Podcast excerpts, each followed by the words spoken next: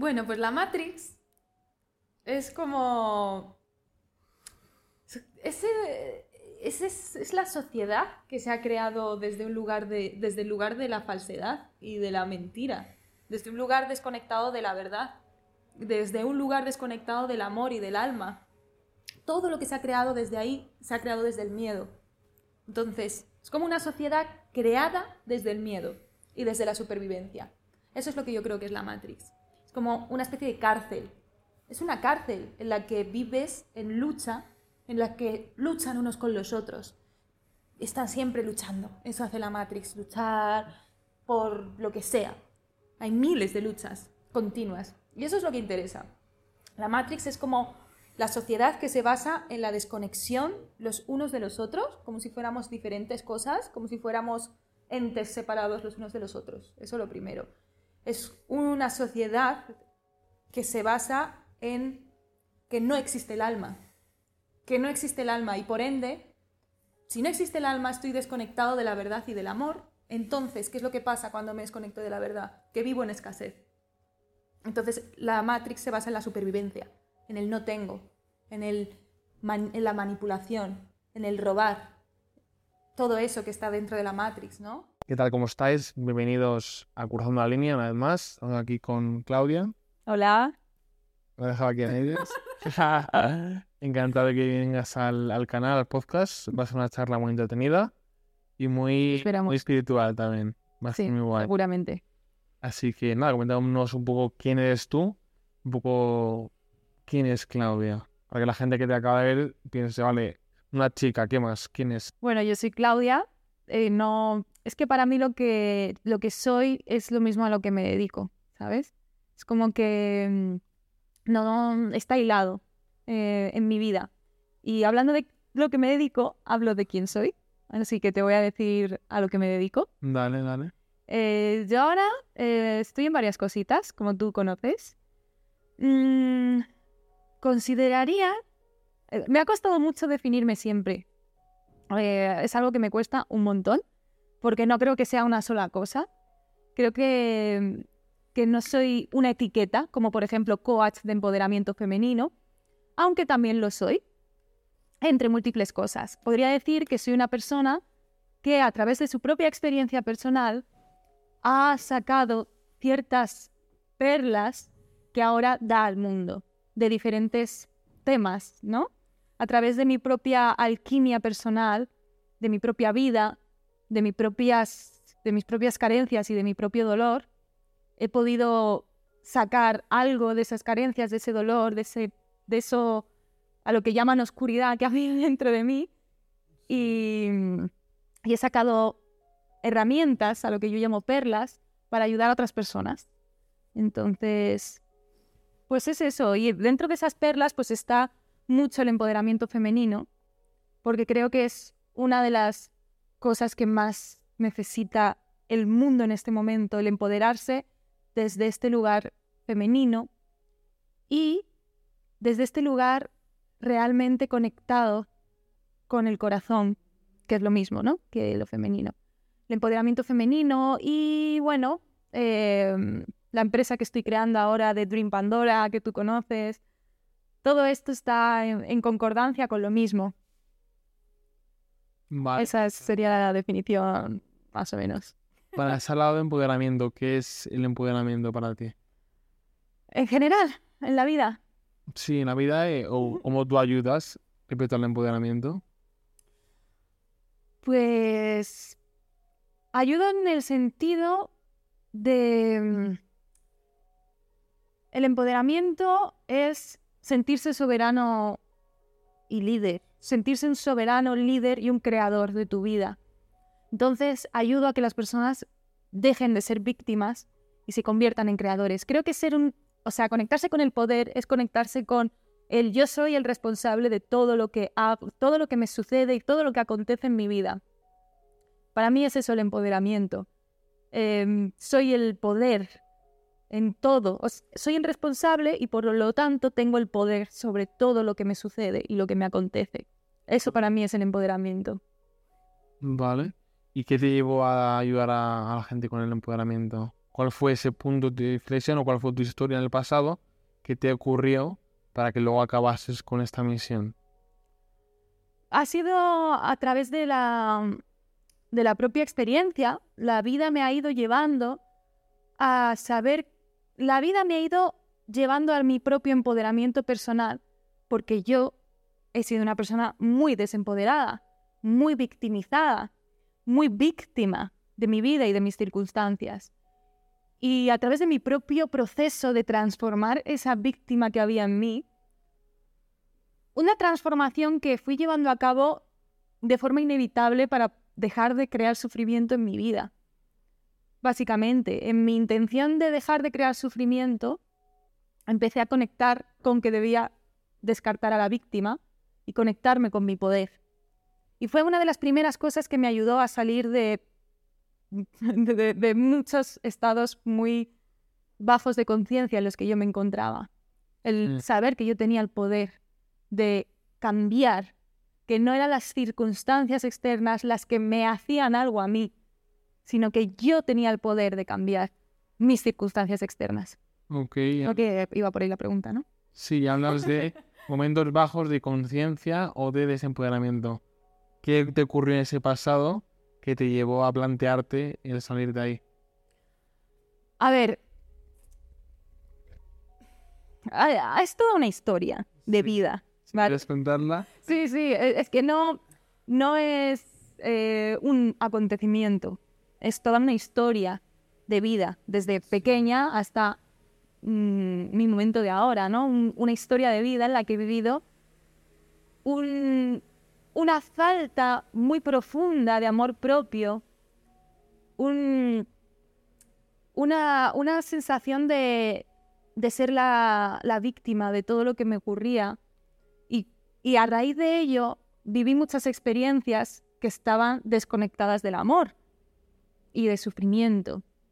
Entonces, lo que me hizo como tener un punto final en mi vida, pues fue un momento en el que yo estaba muy acabada, muy derrotada, muy ya no puedo llegar más bajo. ¿Me entiendes? En esas experiencias que yo tenía, múltiples experiencias que yo tenía en, esa, en ese estado de desempoderamiento. Pues llegó un punto en el que dije, yo no puedo seguir así, yo no puedo seguir así porque ya no hay más, ya no hay más bajo a donde caer. Claro. Entonces ahí fue cuando yo empecé a tomar la decisión de coger las riendas de mi vida. Vale. Así como sobre los 19 años. Y tienes 24 ahora. 25. 25 ya. Vale, ahora algo que se me ha venido de preguntarte es, tu padre es coach, ¿cómo ha sido tenerle como coach? Y si te ha ayudado en tu proceso, ¿no? Porque claro, siendo coach supongo que siendo su hija, habrá, obviamente habrá respetado tu proceso, pero en el proceso te habrá dicho, te ocurre esto, vamos a resolverlo, ¿no? Así, tú Realmente no fue así, eh, exactamente. Lo que, lo que ha sucedido es que cuando tú estás cerrado y estás desconectado de ti mismo, no permites que entra, no sí, no permites que nada entre en, en ti. No lo permites, aunque tú quieras recibir ayuda y tú pidas ayuda, no lo permites, ¿no? Entonces, yo estaba muy desconectada de mi padre, mucho. Entonces, mi padre nunca fue la persona que me ayudó, por así decirlo, porque mm, él estaba en un lugar y yo estaba en otro, muy diferentes, y no, no conectábamos, ¿entiendes? Por eso, porque yo estaba en un nivel de, de, de conciencia y de todo muy bajo en el que no podía conectar con él. Pero al final, porque es lo por lo que te digo, ¿no? Porque cuando no te amas a ti mismo, no permites que te amen tampoco. Y, entonces, ¿qué, es lo que ha pasado? Que con el tiempo, cuando yo empecé a decir, voy a coger las riendas de mi vida, como te dije antes, sí. Eh, cuando las empecé a coger, empecé a hacer cosas, empecé a leer de psicología, empecé a querer ser mejor, eh, aspirar a ser mejor, empecé a leer de inteligencia emocional, todo eso para mí era un mundo opuesto en el que yo estaba, opuesto. O sea, yo no tenía, yo no me había leído un libro en mi vida, de hecho, nunca. Y bueno, yo empecé con este proceso y poquito a poco yo empecé a conectar con mi padre, pero fue una cuestión de conexión, Sí. de que ya podíamos hablar, podíamos mantener conversaciones y poco a poco, sí, él en este proceso, él me fue dando ayuda, me fue, sobre todo cuando él empezó a ayudarme, cuando yo desperté espiritualmente. Vale, acabas de hablar de despertar espiritual. Ujú. Coméntanos, para alguien que nos esté escuchando, qué es eso, porque obviamente un día no es, es un proceso. Entonces, cuéntanos un poquito qué es ese despertar. Pues para mí, para mí fue, y eso es lo que creo que es, es como una crisis existencial, básicamente. O sea, creo que es una crisis existencial en el que de repente, un día, a través de ese proceso, tú poco a poco como que vas creciendo, como que vas investigando, como que vas despertando en cositas en tu vida, y de repente un día dices, o así fue para mí, ¿qué cojones es el mundo? ¿Quién cojones soy yo realmente? no entiendo nada. O sea, es como que un día de repente llegas y dices, es que no entiendo nada. No entiendo nada. Y necesito entender. Para mí fue tal cual lo que acabo de decir. Yo me acuerdo que mi cerebro me daba como crisis en, en la cabeza porque no entendía, porque sabía que había algo que desconocía de, quién, de qué era yo, de qué era el mundo. El mundo es energía. ¿Cómo es posible eso? ¿Cómo es posible que esto sea así? Esa fue mi crisis de despertar. Fue como, ¿Cómo es posible que, que puedas ver cosas que no, que no están aquí con la intuición, con el tercer ojo? ¿Cómo es posible que, sabes, para mí fue como un, una, una cuestión de necesito entenderlo. Necesito comprender esto porque no lo entiendo. No entiendo, mi mente no lo entiende. Llevo toda una vida funcionando de una forma y ahora de repente hay una especie de velo que me impide ver lo que el mundo es en realidad. Yo creo que ese es la, el despertar de conciencia, como darte cuenta del velo y decir, mierda, tengo un velo. o sea, Dios, ¿qué es esto? Y entras en una crisis. O sea, así fue para mí. Fue una super crisis.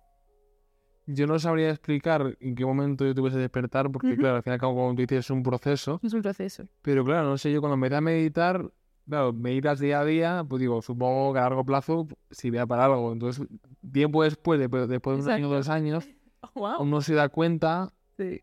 de que realmente sirve para algo la meditación. Uf, No solo es poner la mente en blanco, ¿no? Uf, Sino es un proceso uf. más, más potente, ¿no? Sobre todo de conexión interior y luego de tener respuestas, ¿no? De tu voz interior, de tu Dios interior, ¿no? totalmente, Pero de alguna manera. Totalmente. Y eso es, eso es clave. Entonces, también con esto quiero hilarlo y preguntarte qué es para ti la espiritualidad. Y ya de paso hilarlo también con por qué o por qué crees que está ese bulo, ese mito de que si eres espiritual no eres abundante en dinero, ¿no? Creo que también es un, algo ahí, una creencia bastante errónea. ¿Qué es para mí la espiritualidad? Empieza por eso y luego lo, lo hilas con la pasta. Vale. Pues es que para mí es como que no hay... ¿Sabes qué pasa? Que cuando ya vives desde la verdad, que es el espíritu, para ti no hay tal cosa como una espiritualidad. Simplemente es la vida. Es la vida. Es como que no siento como que sea algo en sí mismo. No sé cómo explicártelo. Simplemente es lo que es. Que es la espiritualidad, la vida. La vida de verdad. O sea, la vida, la vida. Vale, se acaba de acordar porque, claro, en un podcast que subiré pronto, me preguntaron eso. Ujú. Llego pues, a decir mil cosas, pero el fondo lo que tú dices, ¿no? Es, es que es la vida, ¿no? Yo voy a decir cositas, y luego todas esas cositas es que es mi forma de ver la vida, ¿no? Pero, pero es que es tal cual, es... Somos mente, cuerpo y espíritu, coño. En la espiritualidad, pues, aborda todo porque el alma Lo es está todo. dentro de tu cuerpo. No, es El cuerpo todo. es un... un Un una- recipiente. un recipiente para estar aquí ahora, pero que, que eso es la, la espiritualidad, es... El espíritu es todo. Es la vida. Claro, O sea, incluso el cuerpo también es espíritu. eso es... Vale, sí, es un recipiente para el alma, pero ¿qué es el recipiente? ¿De qué está hecho el recipiente? El recipiente también está hecho de alma. También es energía. Sí, eso es. Entonces, ¿qué es la espiritualidad? Es que es la vida. Claro. No podría definirlo de otra forma. Vale, ¿y cómo lo harías con esta creencia de que hay algunas personas que son que viven de forma espiritual que rechazan mucho dinero y estas cosas? Es- se basan en programas antiguos. Y todo lo que se basa desde una idea no es real. Es decir, si tú ahora estás en congruencia con la verdad del presente, antes, hace mucho tiempo, era necesario ese desapego de la materia. Hace mucho tiempo era así. Y era necesario porque había otra frecuencia mundial. Había otro tipo de frecuencia mundial que impedía la conexión alma, cuerpo, materia. Entonces, para conectar con el alma tenías que deshacerte de la materia. Ahora hay personas que se han quedado con esas ideas por cosas de libros antiguos que leen antiquísimos y no están en congruencia con la verdad de su corazón, porque creen que la espiritualidad son cosas de ideas y no, la, y no son la espiritualidad ni nada en, en, relación con la espiritualidad es una idea, es una energía que nace del corazón. Y la, lo que nace del corazón es la verdad. Y esa es la única verdad. Mm. O sea, no, no hay libro, no hay cosa que tenga más verdad que la que hay en tu corazón. Entonces las personas, como no confían en su corazón, tienen que guiarse a través de guías de personas que han dicho que hay que deshacerse de la materia o tal. Y al final es, un, es una desconexión de su propio espíritu. Claro. O sea, no están en congruencia con la verdad de, este momento. Y se deshacen de la materia, la rechazan porque se creen que lo material no es espíritu, es la dualidad que tienen en su mente, a través de una idea. Porque si no vives desde la mente, ves como la materia, lo que te he dicho antes, también es vida y es energía, y el dinero lo es también, y expande tu ser y tu energía. Pero si vives desde tu mente, crees que la materia es mala, o crees que la abundancia es ma- algo negativo, porque a la mente le gusta dualizar las cosas y decir esto es malo y esto es bueno, esto es espiritual y esto no lo es. Eh, si vives realmente desde el lugar de la verdad, no hay nada que te parezca malo, no hay nada que te parezca no espiritual. Es imposible. Claro. En- ¿Me entiendes? Vale, entonces también quería preguntarte respecto al el dinero, ¿no? Ese rechazo que se suele tener, ese miedo, esa incomodidad, porque yo recuerdo en, hace años esos patrones de autosabotaje, de miedo a perder, de acuerdo con esa timidez que tenía. Aparte de esa timidez, la timidez alimentaba con que si salgo de casa, a a mis amigos, que eran compañeros de clase, Ujú. em, bueno, porque hago paréntesis, porque para mí una amistad es alguien con quien puedes ser, no con quien pasar el tiempo, ¿no? Que eso es muy, algo muy diferente que a lo mejor luego tocamos. Cierro paréntesis, entonces, a lo que iba, es decir, yo salgo de casa, necesito dinero, entonces, ¿para qué gastar dinero? Si me puedo ahorrar, ¿no? Esa mentalidad de ahorrar, ese miedo a gastar y demás. Ujú. De hecho, aquí nace el binomio ganar-perder. Entonces, ¿tú qué piensas de este, de esto que nos han enseñado de ganar dinero, perder dinero, este tipo de cosas porque están en inconsciente anclado? Yo creo que están dentro del juego, del juego humano de la escasez. ¿Sabes? Porque igual que uno siente escasez en el amor, uno siente escasez en el dinero. Por eso uno puede tener miedo a dar cualquier cosa. El dinero solo es un reflejo de, Mm, de cómo te comportas tú con el amor también. ¿Sabes? ok. O sea, es como que es una energía. Si tú no te sientes abundante dentro, tampoco eres capaz de dar cosas de ti, porque tienes miedo a quedarte sin. Y con el dinero es igual. Es como que todo esto, todo eso está dentro como de un programa de paradigma de escasez y de estar desconectado de, de tu abundancia y de tu poder interior. Eso es lo que yo creo, ¿sabes? Es como un programa muy arraigado que nos impide conectar con la abundancia interior. Que la abundancia interior se vuelve, o sea, es la abundancia de dinero también. Entonces, yo te entiendo lo que quieres decir porque es que está directamente relacionado con el nivel de amor propio que tengas hacia ti mismo, Eso es. ¿Sabes? O sea, si tú no te amas a ti mismo, no vas a poder dar. Es imposible. Y con el dinero es igual. No puedes mm, dar porque te da miedo que lo se vaya a perder. Eso es lo que yo creo que podría decir sobre lo que me estás diciendo. Ok. Y luego, bueno, todo lo que hablamos está basado un poco en la, en la Matrix y lo que nos cuenta y en la sociedad y demás. Tú que ayudas mucho a gente, sobre todo con el proyecto de Pandora, Sí. a, a la gente a salir de la Matrix. Mm. ¿Qué es para ti la Matrix y cómo salir de ahí? Pues es que nunca me habían hecho tantas preguntas tan seguido. y Pues, Estoy ahí todo. Bueno, pues la Matrix es como... Ese, ese es, es la sociedad que se ha creado desde un lugar de, desde el lugar de la falsedad y de la mentira, desde un lugar desconectado de la verdad, desde un lugar desconectado del amor y del alma. Todo lo que se ha creado desde ahí se ha creado desde el miedo. Entonces, es como una sociedad creada desde el miedo y desde la supervivencia. Eso es lo que yo creo que es la Matrix. Como una especie de cárcel. Es una cárcel en la que vives en lucha, en la que luchan unos con los otros. Está siempre luchando. Eso hace la Matrix, luchar por lo que sea. Hay miles de luchas continuas. Y eso es lo que interesa. La Matrix es como la sociedad que se basa en la desconexión los unos de los otros, como si fuéramos diferentes cosas, como si fuéramos entes separados los unos de los otros. Eso es lo primero. Es una sociedad que se basa en que no existe el alma. Que no existe el alma y por ende, si no existe el alma, estoy desconectado de la verdad y del amor. Entonces, ¿qué es lo que pasa cuando me desconecto de la verdad? Que vivo en escasez.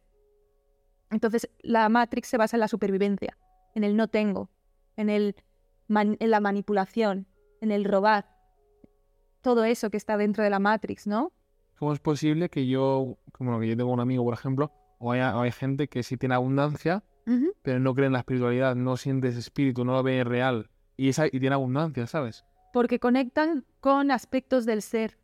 Conectan, por ejemplo, el poder es un aspecto del ser que desarrolla mucha gente empresarial que puede que no crea, pero mucha gente, si te das cuenta, que realmente consigue mucha abundancia y una, y una empresa abundante, conectan con la espiritualidad. Luego ves que meditan, que hacen no sé qué. La gente más rica, tú puedes ver que siempre te dicen que van a que meditan por las mañanas, que sí que están conectados con esa espiritualidad y alma. Mm. O sea, diría que la mayoría. Y quienes no, lo han conseguido con mucho esfuerzo y con con mucho esfuerzo, sobre todo. Y sacrificio, ¿no? Y sacrificio, exacto. Pero quienes han creado empresas, mm, pues eso, grandes, eh, creativas, mundiales, siempre ves que meditan, que están conectados con la espiritualidad, si te das cuenta. Porque es inevitable. Porque siempre tienes que conectar con aspectos de tu alma, que a lo mejor al principio no sabes que lo son. Por ejemplo, el poder. Tienes que conectar con aspectos de la autovalorización. Em, aprender a muchos aspectos que luego te llevan al despertar sin, sin darte cuenta. Sí. ¿Sabes? Sí, sí. Entonces, siempre tienes que conectar con aspectos de tu ser. Aunque no creas en el alma y no sepas que estás conectando con aspectos de tu ser. La creatividad es un aspecto de tu ser, la creatividad genuina. Muchos artistas manifiestan a su ser y a su alma y no creen en nada, pero lo manifiestan y por eso luego tienen a miles de personas. Manifiestan aspectos de su ser. Otra cosa es que no lo sepan. Manifiestan inconscientemente con sus letras. Exacto. O con su expresión, con lo que han aprendido a expresar, ¿no? Si se han tirado cinco años practicando danza, practicando no sé qué, es igual que lo de la meditación. Practicas cinco años meditación y, te y se te abre un canal.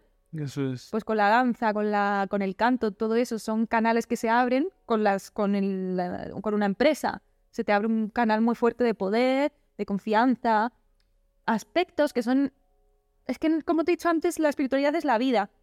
Entonces, podría decir aspectos espirituales, pero son aspectos conectados con la vida, conectados con el amor, con el poder. Y, ahí, y de ahí luego ellos reciben abundancia, aunque no estén en ese momento conectados con el despertar espiritual y todo eso. ¿Sabes? Vale. Antes has hablado de la no, bueno, la no mente, entre comillas, ¿no? Que estaba muy en la mente, pero el objetivo es bajar al cuerpo y el cuerpo sea el centro de de esto, ¿no? De, del tomar decisiones y de tu vida. De hecho, cuando yo te conocí fue eso, en un taller de liberación de la ira a través del cuerpo. Entonces, ¿por qué dejar la mente a un lado y centrarnos más en el cuerpo? De hecho, muchos artistas, lo acaba de decir, tanto danza como actores también, están actores. aquí en el cuerpo, ¿no? Mm. Entonces, ¿por qué razón conectar con el cuerpo y, y usarlo como herramienta, en tu caso, ¿no? de liberación emocional? Pues mira, el, cuerpo. El cuerpo es la base. ¿Sabes? El cuerpo. Em, ¿Por qué bajar al cuerpo? Es la pregunta, ¿no? Realmente. Y, o sea, ¿por qué bajar al cuerpo y, quitarle poder a la mente? ¿Por qué eso? ¿Por qué dudar de la mente y escuchar al cuerpo? Pues porque en el cuerpo se halla la verdad. En la, la mente es una, una especie de creación tuya en la que tú te puedes inventar cosas, en la que tú te puedes autoengañar, pero el cuerpo no te engaña. El cuerpo nunca te engaña. Cuando tú sientes una inseguridad, la sientes en una parte de tu cuerpo. Sobre todo si estás conectado con el cuerpo. Hay gente que, que no lo siente nada, porque están súper desconectados. Pero es un reflejo de lo desconectados que están de su ser. Cuanto más conectado estás con tu ser, más sientes tu cuerpo. Y en el cuerpo está la verdad. Cuando tú sientes el cuerpo, por eso en el mindfulness, primero te, o en la meditación, te centras mucho en, en la respiración y en sentir la respiración porque bajas al cuerpo. Y desde, la, y desde el cuerpo, el cuerpo solo vive en presencia. Solo vive en presente. Cuando sientes el cuerpo estás presente y dejas de estar en la mente, que vive en cualquier lugar, que tú te inventes. El problema es que la mayoría de la gente vive en ese lugar que se ha inventado de su mente. Y luego, como consecuencia, las relaciones sociales no son fru- fructíferas, ¿no? Porque cuando tú me hablas, como estoy en la mente, estoy en mi historia, Exactamente, Jorge. eh, esperando, a, esperando a que tú acabes de hablar para yo soltar mi mierda. Es lo que yo veo a mucha gente. Eso pasa mucho, exacto. Eso pasa mucho, que hay mucha gente que no está presente en la conversación. Claro. Uf, eso es horrible. Hay muchísima gente que, que no está presente en la conversación o exactamente que, que te hablan para conseguir algo. Todo es como una especie de estrategia. La mente es una creación del miedo porque es innecesario vivir desde la mente. Supervivencia, ¿no? Me hablaba tu padre cuando me estaba haciendo el coaching. O sea, yo antes estaba un poco mental 100%, ¿no? Entonces, Mm, por supervivencia, como que conecté el corazón con el cerebro. No, sí, algo así, ¿no? Co- Conecté con el cerebro directamente para eso, basarme en técnicas, en- Exacto. en la parte mental, estrategias y cosas. Y es supervivencia, ¿no? Y Exacto. Es una creación del miedo, la mente. Porque si tú, ¿sabes qué pasa? ¿Por qué hay tanto miedo a soltar la mente? Porque hay mucho miedo a soltar el control. Es una cuestión de control. Porque la mente, tienes como tu creación, tus ideas, tu, tu movida ahí Sí. hecha. Pero todo es como, todo viene desde el miedo y eso se siente en el cuerpo. Porque cuando tú no estás en la mente, te, te sientes como súper liviano, como súper bien. Sí. Sientes como si te expandiera aquí el plexo. Te sientes como cuando no piensas, cuando no piensas nada. Estás como relajadísimo, como cuando te mm, eh, tomas una cerveza o te fumas un porro. Sí. O sea, yo vivo mucho, mucha parte de mi vida con una sensación súper, súper mm, como de droga, de, de droga, te lo juro. Claro. Muchas veces no, otras veces tengo estrés, como el otro día, cuando estuviste aquí. O sea, no soy una persona que no tenga estrés, ¿no? Como cualquier humano. Pero sí que sé muy bien cómo soltar la mente, se me da súper bien. Y se siente súper placentero. Entonces, con esto lo que te quiero decir es que ahí podemos ver cómo la mente es miedo. ¿Sabes? Se nota muchísimo si sentimos nuestro cuerpo. Porque cuando pienso, el cuerpo es como que se contrae. ¿Sabes? Está como Sí. contraído. Y cuando no pienso, estoy súper liviana. O sea, y, y si te das cuenta es innecesario. Tú no nece- yo no estoy necesitando pensar para hablar ahora contigo. Claro. Imagínate si tuviera que poner mi mente. Pues hay muchos filtros, ¿no? De creencias, de miedos y cosas. Exacto, pues es lo mismo con todo. Con todo. Si pongo la mente con las cosas, es- no digo de no usar la mente como herramienta, pero no darle el poder a la mente. Como, dime. ¿Y cuándo usarla? Es que como yo veo las cosas, es... eh, ¿Sabes qué pasa? Que la mente es como que siempre está activa, no es algo que haya que dejar de usar en sí mismo, pero es como que es como si hubiera que darle el poder al corazón. Y entonces cuando le das el poder al corazón, simplemente la mente es como que sigue las directrices del corazón. Listo, es como a través de mi corazón tengo que en este mundo proyectar lo que está en mi corazón. Pero como lo que está en mi corazón es algo tan profundo, tan sentimental y tan profundo, no puedo manifestarlo sin una mente, porque es demasiado profundo. Es como, como si lo que fuera en el corazón yo lo siento como si fuera un símbolo o una imagen. Eso es lo que hay en el corazón. Entonces en la mente te puede ayudar a que esa imagen se convierta, pues no sé, en un libro. Ejemplo. El que estás escribiendo. Es que estoy escribiendo. Por ejemplo, Sí. es como que ese es el funcionamiento claro. eh, con el que yo actúo en la vida, en vez de pensar, en vez de pensar qué voy a hacer o Claro. pensar que tengo que... No hay que pensar, Mm. hay que conectar. Y cuando conecto, Cuando voy a ir a hacer algo activamente es cuando la mente se pone en acción. Por eso la mente es una parte de como más masculina, ¿no? De acción y todo eso. Sí, Entonces hay que como saber manejar eso, el conectar internamente y usar la mente para manifestar lo que siento. Como por ejemplo ahora yo estoy hablando lo que siento y estoy necesitando palabras para eso, porque si no sería solo, sería solo un sentimiento etéreo, claro. eh, ¿sabes? Es como no solo soy un sentimiento etéreo, necesito expresarlo. Pues para eso está la mente. Vale, perfecto. Ok, yo, yo siempre hablo mucho de que hay que ser como un niño, ¿no? Soltar, hago una metáfora de la cebolla, ¿no? Ujú, Tú no eres la cebolla, sino eres el núcleo de la cebolla.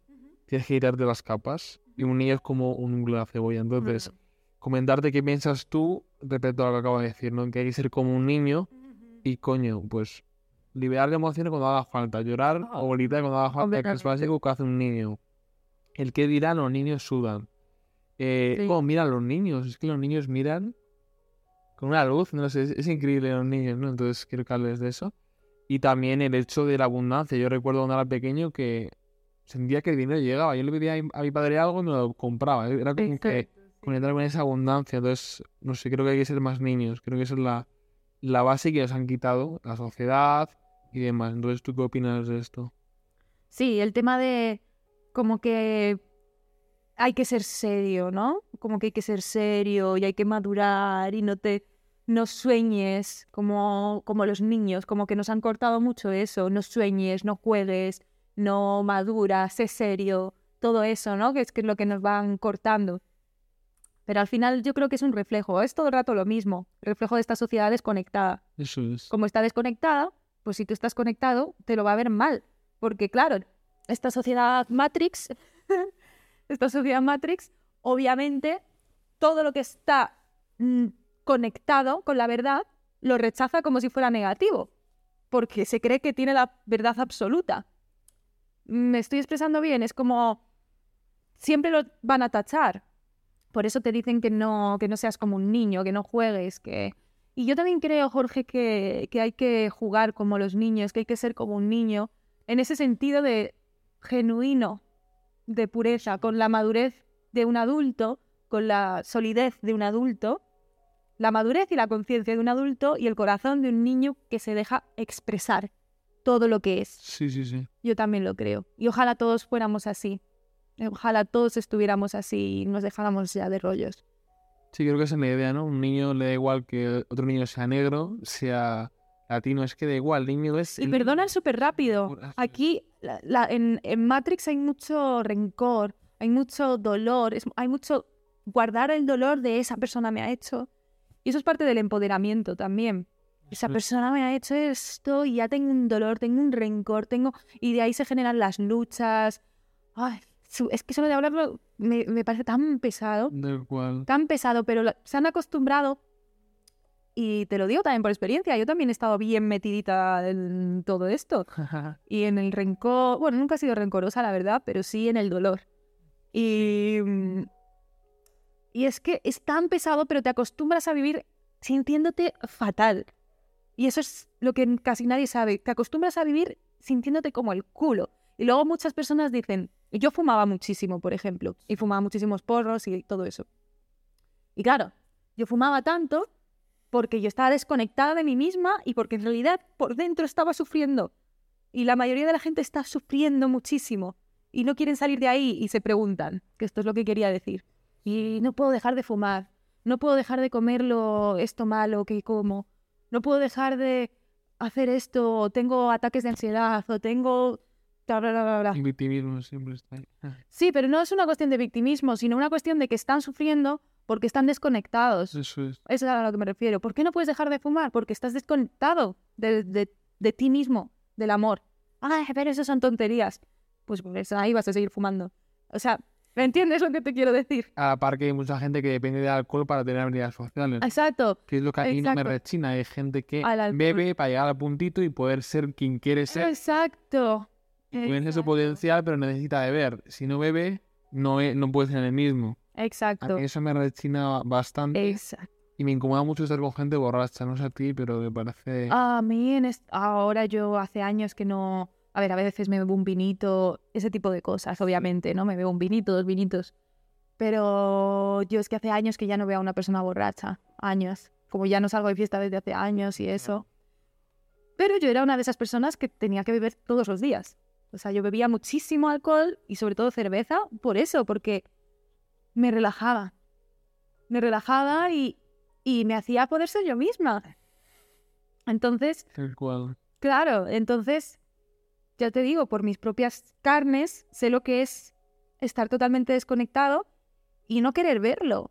No querer verlo, simplemente estar ahí, estás inconsciente total Sí. y necesitas cosas todo el rato, fumar, beber, amistades, gente todo el rato, no puedes estar solo. Todo ese tipo de cosas vienen de, este- de esta misma raíz, Y dependencia a lo externo todo el rato, ¿no? Oh, absoluta sí, sí, sí, y completa. tal cual. ¿Y cómo es una amistad que no está, no es consciente? Es decir, claro, yo veo, yo veo a mí yo hace tiempo y a mí yo de ahora y dice, hostia, las cosas que perdemos de hacer porque un niño lo hace. Y no somos conscientes, ¿no? Como el escuchar, el mirar, una amistad real, no mentir, decir la verdad. Todo eso está perdiendo, ¿no? Entonces, ¿qué es para ti una amistad real? Ay, es que es que está, es que todo es lo mismo al final. Sí. Como que simplemente se forma desde un lugar verdadero, desde un lugar en el que yo soy yo misma y eh, tú desde ti misma o ti mismo conectamos. Y de ahí surge una amistad natural, verdadera, yo creo. Sí. Porque si no, si lo hago desde mi carencia o desde el quiero sacar algo de ti o desde no soy yo misma y entonces tú te estás llevando bien con mi personaje, no conmigo, Eso es. ¿sabes? De hecho, por eso yo cuento, cuento a veces que hay gente que a lo mejor para hacer contactos es increíble, pero para hacer amigos reales no puede. ¿Por qué? Porque cuando hace contactos, contactos tiene un personaje de yo emprendedor, yo soy el hacedor, yo soy aquí el abundante, pero cuando realmente hace amigos no es capaz de abrirse, no es capaz de ser vulnerable, ¿no? Mucha gente que, que he conocido. Entonces siente ahí un bloqueo porque tiene muchos conocidos, muchos contactos, pero no tiene amistades. Exacto, sí, es que todo es un reflejo de la vida. Es como, ¿por qué no tengo... Soy yo realmente con esos contactos, soy yo misma, soy yo mismo, soy yo. O lo hago desde un lugar de carencia, de voy a acumular contactos porque me siento carente y necesito ver todo eso y creo un personaje para ello, porque me siento carente. Eso me ocurría hace unos años. Pues, De hecho, ahora, claro, también como, bueno, perdón, no, no, no, tranquilo. Algo también que es al hilado, claro, yo soy alguien sensible, entonces, claro, cuando conozco a alguien necesito conocerla profundamente. Mm, a mí me pasa igual. Hasta que no conozco a alguien profundamente, ¿para qué quiero su contacto? Eh, Es decir, ¿para qué quiero acumular contactos? Efectivamente. Yo quiero conocer a alguien real con quien Efe- conecte y luego ya sí este piel el contacto, pero si no, ¿para, ¿Para qué, eso, ¿para qué quiero un número? ¿Para qué quiero este? De hecho, es como, vamos a ver, mi energía es muy valiosa. Por lo menos yo lo siento así. A veces sí que me piden el contacto, pero yo paso. O sea, a veces sí, por decir que sí, yo doy mi contacto. ¿entiendes? Pero, pero yo eh, eso lo tengo muy claro. Las personas a las que hablo es porque hay algún lugar de mí que, que me resuena, que siento, que, que hay algo que me ha conectado con esa persona, ¿sabes? No por tener una amistad o nunca desde un lugar de, ca- de carencia, ¿sabes? O sea, nunca. Es como jamás. Y luego, que yo sepa, hay dos tipos de energías, masculina y femenina. Coméntanos un poco sobre esto y, y ya está. Y luego seguiré con otra pregunta. Vale. Pues mira, como ya te habré dicho alguna vez, te he dicho alguna vez, yo siento como que no hay dos tipos de, mm, de, o sea, bueno, sí, que hay dos tipos de energía, pero que no son diferentes en sí mismas, sino que son la misma energía en diferentes direcciones. Como te dije cuando lo hablamos, que, mm, es como el pene y la vagina, que son lo mismo, pero en diferentes direcciones. Uno está hacia adentro y otro está hacia afuera. Y entonces todo es igual en este sentido. Eh, la energía masculina es una energía que es más activa, es más de dirección, es más de echada para adelante, ¿no? Como de activa. Y la femenina es más pasiva. Entonces yo diría que estas son las diferencias básicas de estas energías y todos los hilos que salen de estos núcleos, de una energía más pasiva y una más activa. La energía más pasiva está más conectada con el poder mágico, con el poder de la luna, con el poder del misterio, con el poder creativo. Todo eso está más conectado con es el poder también del corazón, del amor, de la magia, de, de todo este tipo de cosas. Y la masculina, como te digo, es la misma energía en dos direcciones. La masculina también tiene magia y tiene misterio, pero es otro tipo. Es otro tipo, no es tan así. Es como más. Es como más plasmada. Es como más tangible. Más. Esto es acción, masculino. Más así, ¿sabes? Como más tal cual. Ajá, sí. claro, claro. Es más así. Eso es lo que yo. Lo que yo siento. También la fuerza. La fuerza la veo así directiva, la veo masculina.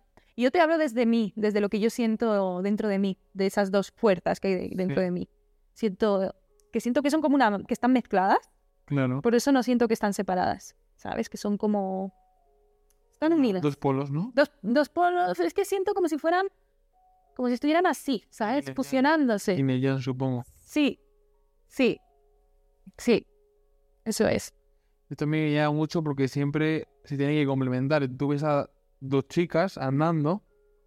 A ver, no siempre, bueno, yo creo que siempre, ¿no? Pero como que una va más masculina que otra. Sí. Claro. hay que para hacer complementación y luego cuando tocan las pieles, una está más fría y otra está, más caliente. Porque es el yin y yang, todo es complementa- complementarse, ¿no? O un chico y una chica igual. A lo mejor el chico más femenino, la chica más masculina o al revés. Mm. Entonces, por eso esto era toda esa complementación de, no sé, para que todo esté en equilibrio, ¿no? Es un poco el objetivo, tanto en amistades como en parejas y demás.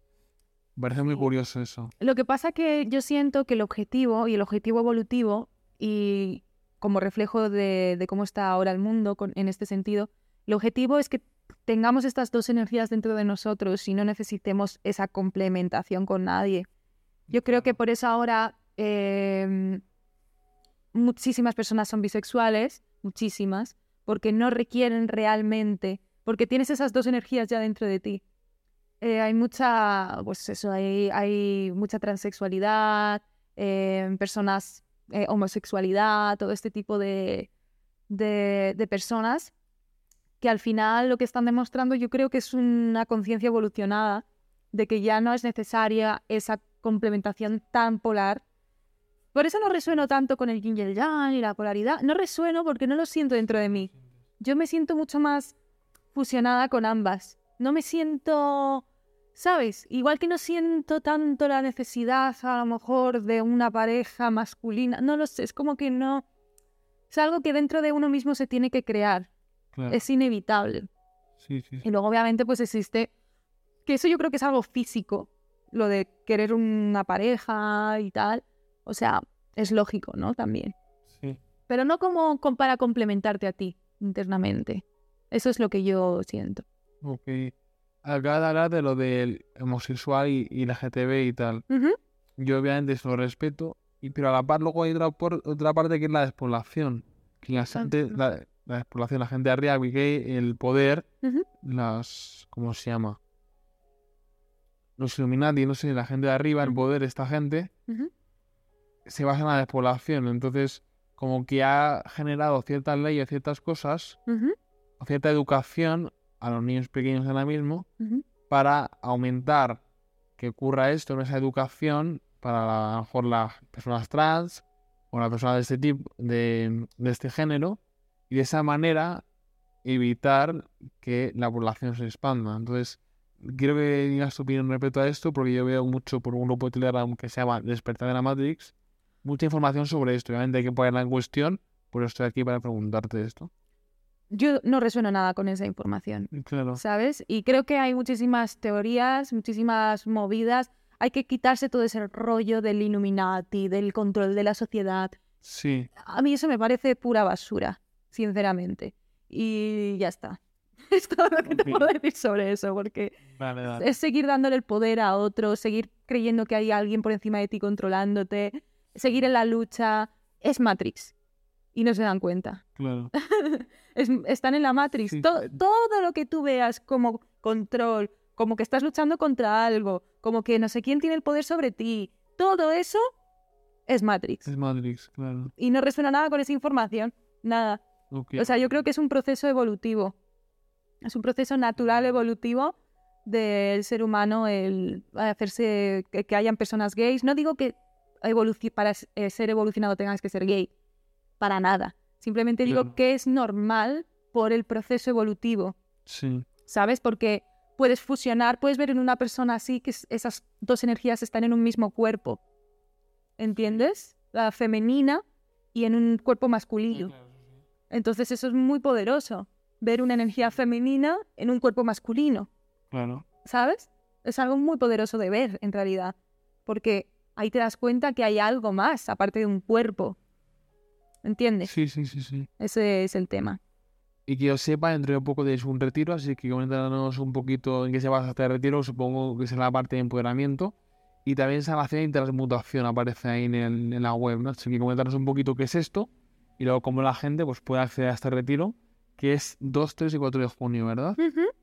Pues ahora, Pues el retiro es una iniciación chamánica que realmente vamos a hacer a personas, sobre todo que resuenen con el proyecto de Pandora, de la creación de una nueva realidad, de un nuevo mundo, de la realidad soñada. Lo vamos a ofrecer sobre todo a estas personas que quieran formar parte de Pandora para despertar los poderes interiores, para abrir los canales, para conectar con el poder creador sobre todo, el poder de crear la realidad. Y para ello es necesario ciertas prácticas, ciertas iniciaciones que vamos a hacer en este retiro. Pues eso de chamanismo, de canalización.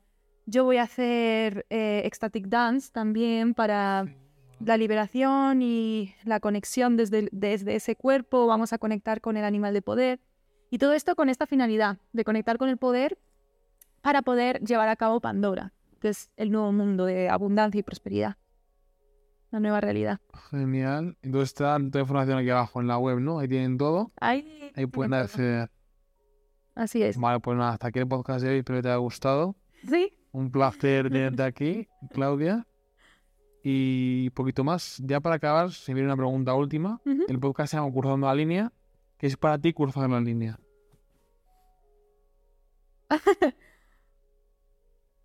Ah, como dar el salto de fe. Salto de fe. Para mí es eso, dar un salto de fe. Vale, genial. Bueno, hasta aquí el podcast de hoy. Espero que te haya gustado. Esta super entrevista junto con, con Claudia. Y como siempre, gracias, gracias y gracias. Cursa la línea y te veo en el siguiente podcast. Chao. Adiós. Retiro de iniciación chamánica Discover Your Power Within. Descubre tu infinito potencial. Aprende prácticas de sanación y transmutación. Despierta a tu animal de poder, liberando tu cuerpo a través de la danza. Un retiro de tres días en la Sierra de Madrid, donde vas a experimentar tu poder creador mágico accediendo a la conciencia superior y al conocimiento directo. Reserva ahora tu plaza el 2, 3, 4 de julio. Te estamos esperando.